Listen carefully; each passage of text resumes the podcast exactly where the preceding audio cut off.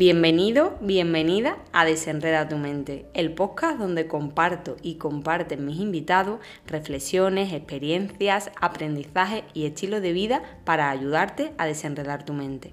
Yo soy Carmen Lara y si me preguntaran qué hago para desenredar mi mente, la respuesta la tendría bastante clara, correr y meditar. Soy corredora, maratoniana por cierto, y guía de meditación. Entreno la mente a través de la meditación para entrenar el cuerpo, sobre todo corriendo. Y ahora sí que sí, ¿comenzamos a desenredar tu mente?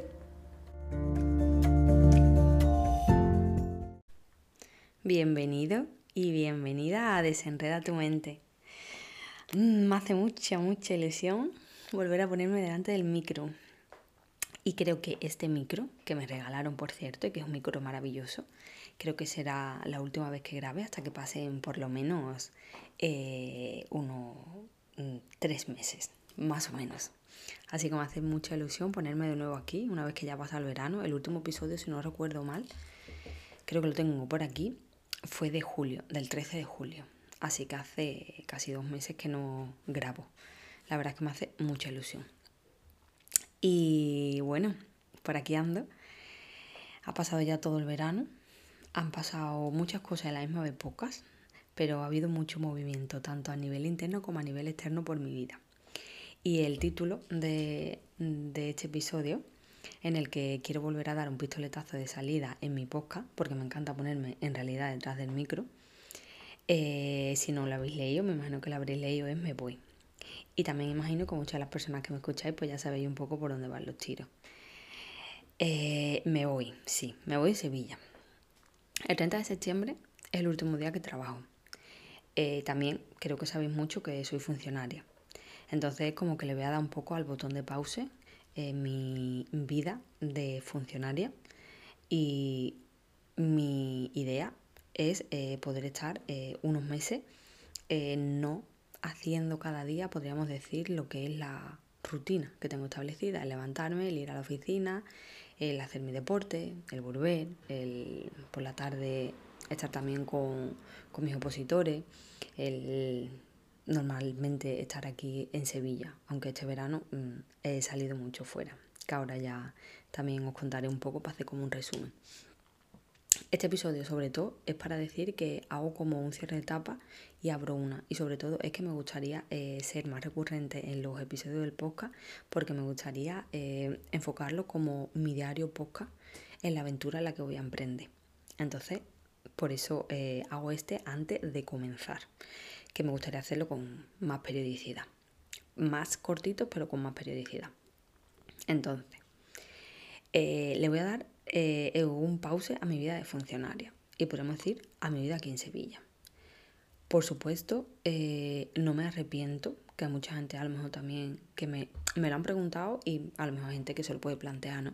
Si me he arrepentido finalmente de aprobar unas oposiciones, del tiempo que invertí y del dinero que invirtieron también mis padres, ¿no? Y el, el apoyo que me dieron, porque sin ellos pues tampoco podría haberlo al final hecho. No me arrepiento para nada doy gracias al trabajo que tengo, doy gracias al apoyo que me dieron mis padres y doy gracias al, tiempo que yo invertí y a la fortaleza también mental que tienes que tener para estar durante eh, casi tres años levantándote todas las mañanas y sentándote a estudiar y finalmente sacarte una posición de un grupo a uno, ¿no? Entonces, gracias a esa inversión, puedo decidir hoy, hoy, puedo decidir hoy por hoy lo que hago, puedo decidir hacer esta pausa, si no hubiera hecho a lo mejor esa inversión en tiempo y en dinero que hicimos, mi familia y las personas que estaban a mi alrededor, hoy posiblemente a lo mejor no podría hacer esta pausa o porque mm, tendría otras circunstancias a lo mejor en la vida que no. Entonces, como puedo decidir yo libremente hacer esta parada que voy a hacer en mi vida profesional, gracias a todo lo que he construido hacia atrás. Entonces, no me arrepiento para nada de ser funcionaria, a pesar de que ahora mismo me encuentro en un momento en el que es una estabilidad y una rutina en la que me he cansado un poco, en la que mm, me siento muchas veces un poco asfixiada, en la que mm, se me viene a la cabeza una, a la cabeza una canción de Izal en la que se llama He vuelto, en la que más o menos te dice como si te tienes que preguntar o si te dices, ¿no? Si, si te tienes que decir como esto es vida, mm, en realidad ¿Es esto lo que quieres? Porque si en realidad estás viviendo como tú quieres, no hace falta ni siquiera que te cuestiones si es lo que quieres. No hace falta ni siquiera que te digas, joder, pues esto es vida. Porque es que de forma natural lo sientes. Entonces, si muchas veces me he tenido que cuestionar, eh, tengo, se puede decir, como lo soñado o lo esperado. Tengo un trabajo estable, tenía una casa, tenía mi perro, tenía mi gato, tenía mi marido, eh, tenía como todo lo que había que tener, tenía un trabajo mm, económicamente bueno, un trabajo que era estable. Si lo tienes todo, ¿de qué te quejas? Pues yo creo que si te tienes que preguntar eso, es que ya hay algo que no encajáis. Y ese miedo a decir como si en realidad desde fuera parece que lo tengo todo, pero no echéis bien, me ha costado mucho trabajo desmontarlo y poder alzar la voz y decir, mira, que a pesar de que parece que lo tengo todo y que a pesar de que mis mínimos, por supuesto, los tengo todos cubiertos, necesito una pausa, necesito alejarme de aquí después de todo lo que he pasado este año atrás y que me entre un poco de aire. Entonces, gracias por haber hecho la inversión que he hecho estos años atrás, puedo yo decidir libremente esto de ahora. Entonces, Mm, mm, bendita la hora en la que también decidí eh, aquellas cosas que hice hace años atrás, porque no me arrepiento. Bueno, pues el 30 de septiembre es el último día que trabajo, que es viernes a partir del 1 de octubre comienza mi aventura. Y ahora mismo en principio yo quiero ir de forma un poco progresiva y un poco experimentando eh, poco a poco. Y lo primero que voy a hacer es estar por el norte de España. Me quiero ir por el norte de España, quiero hacer también el Camino de Santiago. Y después ya, si quiero eh, viaje, que quiero irme para Tailandia, que voy con una amiga mía. Eh, y tenemos también muchas ganas las dos. Y ya pues ya ya iremos viendo y eso es lo que quiero ir contando a raíz de, del podcast, a raíz de los episodios nuevos que vaya grabando, un poco mi aventura también para yo ir teniéndola por aquí y para que los que os apetezca podáis ir siguiéndome, porque sé que esto no será un camino evidentemente de rosas, eso lo tengo clarísimo, porque ya estas últimas semanas y estos últimos días eh, sé que van a ser de muchas emociones, de muchos nervios, doy el salto, doy un salto y no es lo mismo tampoco mm, dar un salto tener, se puede decir como a tu lado, un círculo de personas que te digan, venga, vamos, lo tengo, pero tampoco lo tengo aquí como presente en mi día a día, porque evidentemente es una decisión que he tomado yo, pero tampoco me pueden comprender todo el mundo de mi alrededor, es una cosa mía personal. Entonces, mientras miedo, mientras inseguridades, pero al mismo tiempo tengo mucha ilusión. Entonces, como sé que será un camino eh, eh, un poco difícil de transitar y puede a lo mejor que hay detrás ya personas que quieran hacer lo que lo están haciendo, me apetece mucho compartirlo.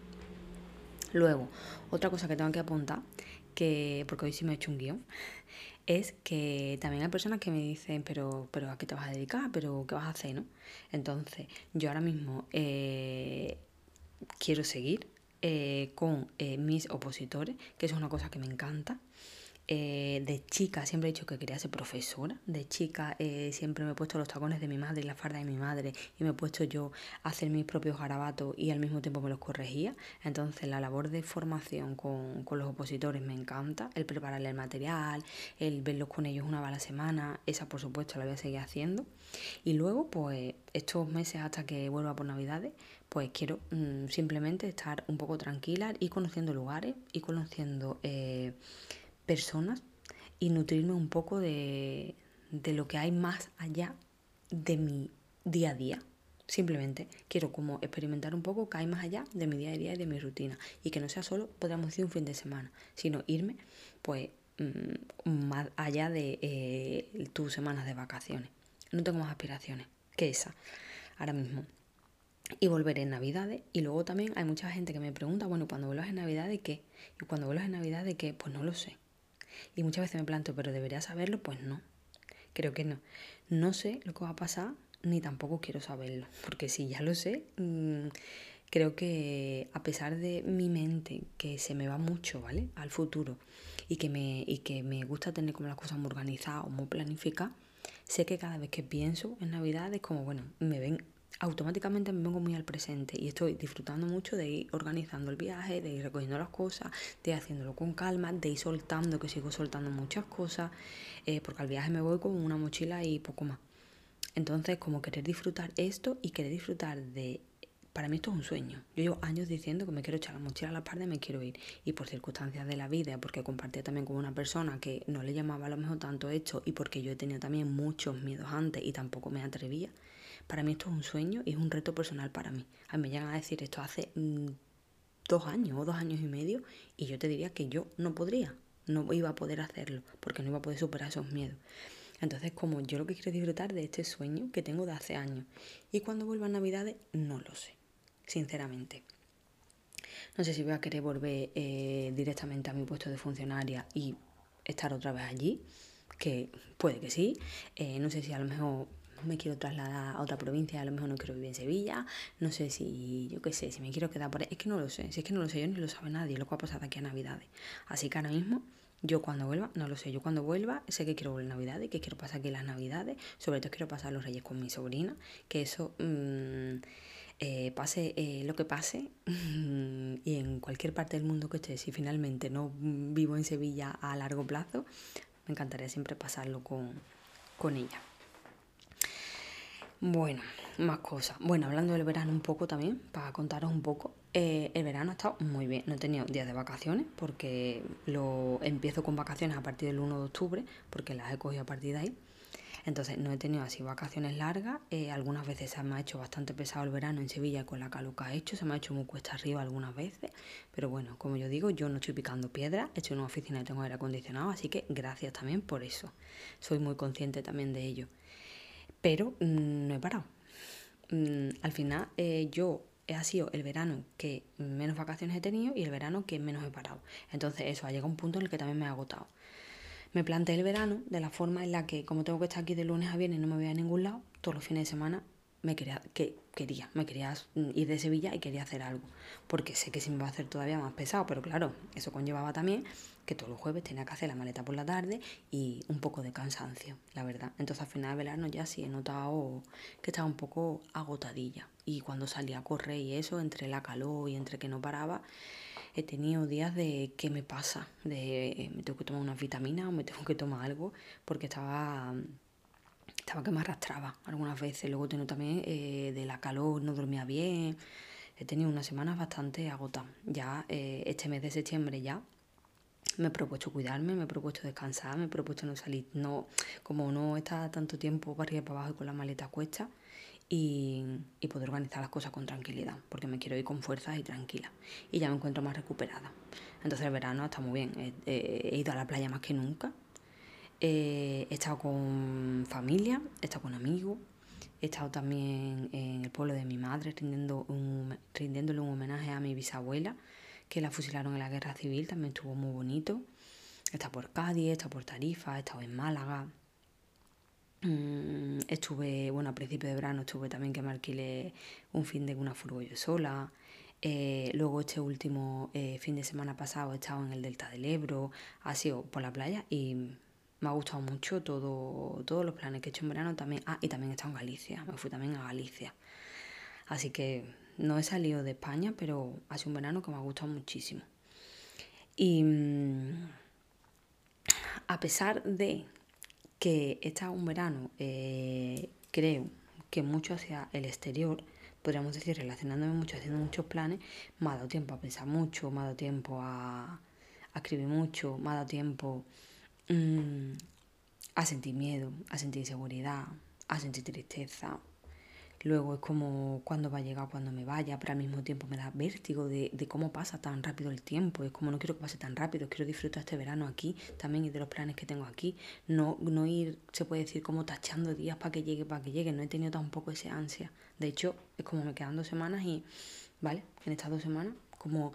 Eh, cada día su cosa, como cada día es su momento, mm, cada día tiene su cosa y cada día quiero vivirlo. Entonces así un poco así. Y sí que es verdad que pasa momentos en los que el otro día la hablaba con una amiga mía y podríamos decir que es como la noche oscura del alma. No sé si habéis escuchado hablar de ella, yo a nivel religioso no había escuchado, me la explicó una amiga mía la semana pasada y yo he sentido eso muchas veces. La noche oscura del alma, eh, al final, eh, lo digo con mis propias palabras y como yo lo entiendo y como yo lo siento, ¿vale? Perdón si alguien eh, sabe exactamente qué es y dice como que estoy desvariando. Pero para mí la noche oscura del alma es como llegar a ese punto en el que sientes, ¿no? Como que, como que todo, todo, todo se derrumba, pero incluso hasta las relaciones, como que no tienes ahí ninguna mano en la que sostenerte. Y es como, ¿qué hago?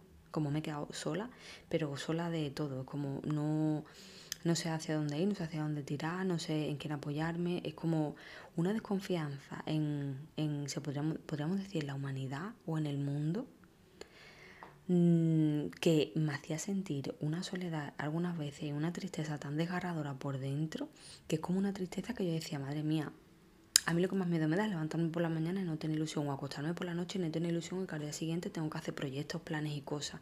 Y esa tristeza tan profunda me da tanto miedo, como mm, se, se instalará esta tristeza profunda eh, no de forma permanente, ¿no? Porque mm, uno si está triste y finalmente cae una depresión también es recurso, hay que querer, ¿no? Pero también hay recursos y te ayudan y todo, pero es como se instalará esa tristeza durante mm, no sé cuántas semanas o eh, me pongo a pensar como hace em, no sé cuántos días hay un perro de fondo, lo estáis escuchando, sí, creo. Eh, es como hay, tengo una ilusión dentro y esa ilusión, como yo ya la he vivido y sé lo que significa dentro, porque la revivo muchas veces, ¿no? Por suerte, siempre pienso, madre mía, mm, estaré muchos días en la que la tristeza esté solapando a esa ilusión, a esa luz y a esa energía con la que yo me identifico tanto, con la que yo, a mí me da ilusión ir por un boli nuevo y una libreta.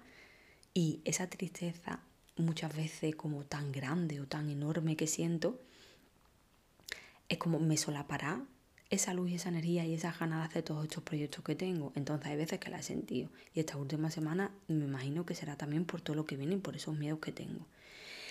Y es como eh, ir atravesando, como explicó mi amiga, como ir atravesando un desierto en el que estás solo. Y al final, como al final del todo, ¿no? Pues como que ves esa luz, ¿no? Y la noche oscura del alma a nivel religioso, según me ha explicado ella, porque ya os digo que yo no la conocía, es como al final esa luz es encontrarte pues en el ámbito religioso pues con Dios, ¿no? Ya cada uno llámalo como sea, te encuentras con tu con tu universo, con tu vida, con tu luz que te conecta, con tu esencia, cada uno que se identifique con lo que sea. Y sé que es verdad que a mí me ayuda mucho la meditación y a conectarme. No le pongo nombre con lo que me conecto porque no tengo algo concreto, pero también durante este verano me han preguntado como qué significa para mí meditar y qué, y qué siento. Y yo sí que es verdad que cuando medito y me conecto con mí, conmigo, yo siento que me conecto con algo que está dentro de mí, que siempre está ahí, que es una cosa que es impermanente y es algo que, nunca, que siempre, podríamos decir que nunca envejece. Eso siempre está ahí. Y ese sentimiento es como yo lo tengo desde que soy pequeña lo tendré siempre.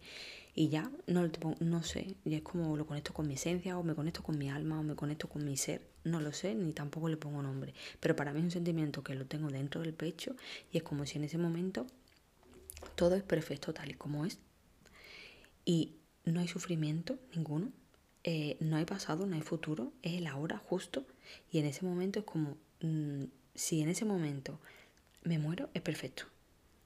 Y cuando conecto con eso, es como que todo se alivia. Y no hay sufrimiento, ni hay pensamientos de ni, ni tristeza, ni soledad, ni hay alegría, no hay nada. Es un sentimiento como de absoluto pause, de aquí ni, ni frío ni calor, podríamos decir. Entonces como tampoco hay como esa efusividad, esa ilusión que a mí me entra porque yo soy una persona muy intensa, pero tampoco hay por debajo. Entonces yo en la meditación me he refugiado mucho y me sigo refugiando. Entonces por ahí me ayuda. Pero sí que es verdad que tiene momentos en esa noche oscura del alma y la sigo teniendo. Me imagino que, no sé, dicen que el mundo occidental está viviendo una crisis también a nivel espiritual o a nivel emocional. Y sinceramente yo lo siento también en el ambiente. En el trabajo el otro día me lo dijeron, como, uy, hay un ambiente aquí, digo, yo también lo siento, este ambiente, digo, pero no aquí, lo siento un poco en, en la sociedad. Así que hay que hacer algo por elevar estos niveles de o de tristeza o de miedo o de nostalgia o de apatía, no sé, pero creo que también está dentro de uno. El resignarse o el rendirse a lo que es, aceptamos y, continuamos. Y nos ponemos en marcha, hay que arrancar, hay que meter primera y arrancar. Y arrancar una vez, y si se te cala, arrancas otra vez, y si se te cala, arrancas otra vez, y otra vez, y otra vez, porque es lo que hay. Porque si te quedas ahí, es que, ¿quién va a venir a tirar de ti? Esa es la pregunta que muchas veces hay, ¿quién viene a tirar de tu mano? Pues tiras tú. Y al final yo creo que ese sentimiento de soledad es tan compartido que al final no estamos solos. en ese mismo sentimiento de soledad compartimos ese sentimiento de soledad. Sí que es verdad que también doy gracias por tener a mi lado personas que yo me siento sola, pero en realidad sé que no estoy sola. Pero es un sentimiento que me, que me invade muchas veces. Pero bueno, sé que cuando también me vaya estos meses, pues también tendré que gestionarlo y sé que va a ser un aprendizaje brutal. Mm, pero eh, el otro día le dije también a una amiga que hemos venido aquí, hemos venido a jugar y tengo ganas de jugar y tengo ganas de probar y tengo ganas de saber qué es lo que sí y qué es lo que no, pero por mi propia experiencia. Así que también quería hablaros un poco de cómo me he sentido este verano. Y, y luego ya para acabar, tengo aquí también eh, que me gustaría eh, lo que os he dicho al principio del episodio, que mi idea ahora mismo del podcast, como me voy, pues es hacer como un diario podcast. Y luego también, no sé, para la gente que, que, me, que me siga o para la gente que quiera saber un poco por dónde ando o, cómo me estoy sintiendo y eso, me gustaría ir grabando. Entonces mi idea ahora mismo es poder grabar episodios más pequeñitos, como un diario, que sería en realidad como para mí también, y al mismo tiempo pues, para poder compartirlo. Para eso, para quien me quiera seguir o para quien quiera a lo mejor lanzarse o para quien esté en el mismo momento o quien me quiera preguntar o Mm, es un diario poca. Entonces lo quiero hacer a lo mejor más pequeñito. Por ejemplo, si hago el Camino de Santiago, pues el día uno del Camino de Santiago y contar un poco cómo me sentí o contar un poco también a lo mejor a fecha de logística o a lo mejor cuando me vaya a Tailandia, eh, qué es lo que tengo que hacer antes o con quién ido o vuelo. Mm, hacer también aquí como, como un diario.